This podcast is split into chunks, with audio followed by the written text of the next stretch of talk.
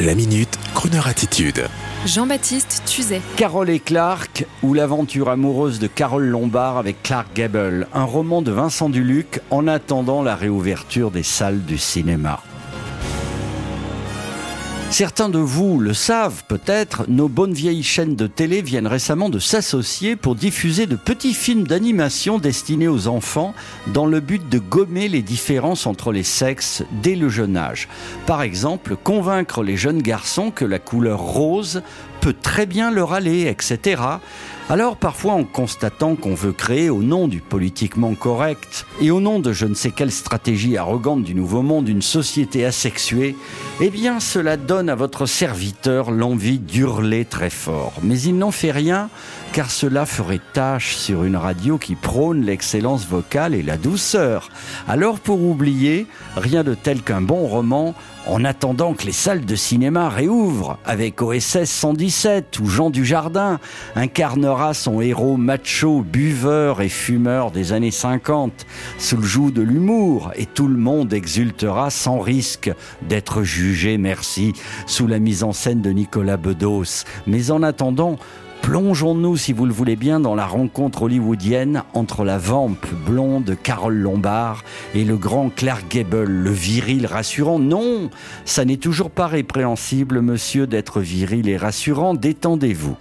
Carole Lombard est née dans une ville où se situaient ses futurs employeurs, Metro Goldwyn Mayer, Paramount, 20th Century Fox, Warner Bros, RKO. Et à 20 ans à peine, elle était déjà employée à la MGM. Connue comme l'une des filles les plus marrantes de Hollywood, elle épouse à 22 ans William Powell. Et puis un beau jour, sur le plateau d'Autant n'emporte le vent, le rassurant Clark Gable, avec sa fossette, son machisme réconfortant et son dentier, lassé des jérémiades de sa partenaire Viviane Lake, rencontre la belle Carole Lombard, la marie et s'installent tous deux dans un ranch à San Fernando Valley.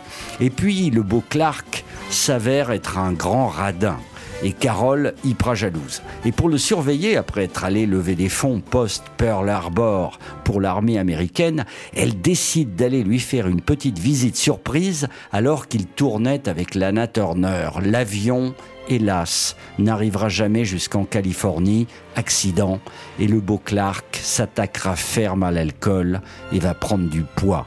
La suite dans le roman de Vincent Duluc, Carole et Clark, aux éditions Stock merveilleuse ambiance de l'ancien monde. Et en lisant le bouquin, nous vous conseillons une chanson qui va comme un gant à Carole Lombard, The Lady's Tramp. Sur ce, bonne lecture.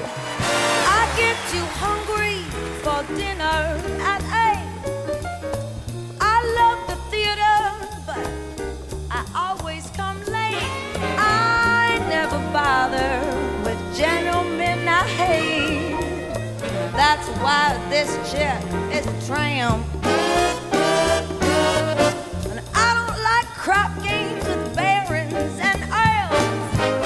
I won't go to Harlem in diamonds and pearls. Oh, and I definitely won't dish or dot with the rest of those girls. Hey, Tony B, that's why they call me a tramp. I love the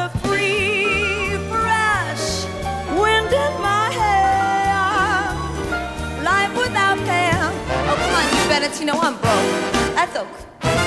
Hey, California, it's golden and style.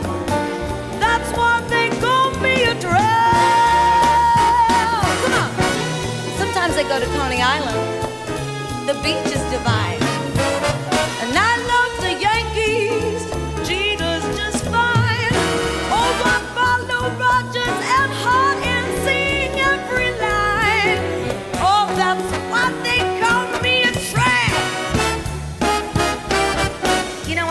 Prize fight as long as it ain't no fake.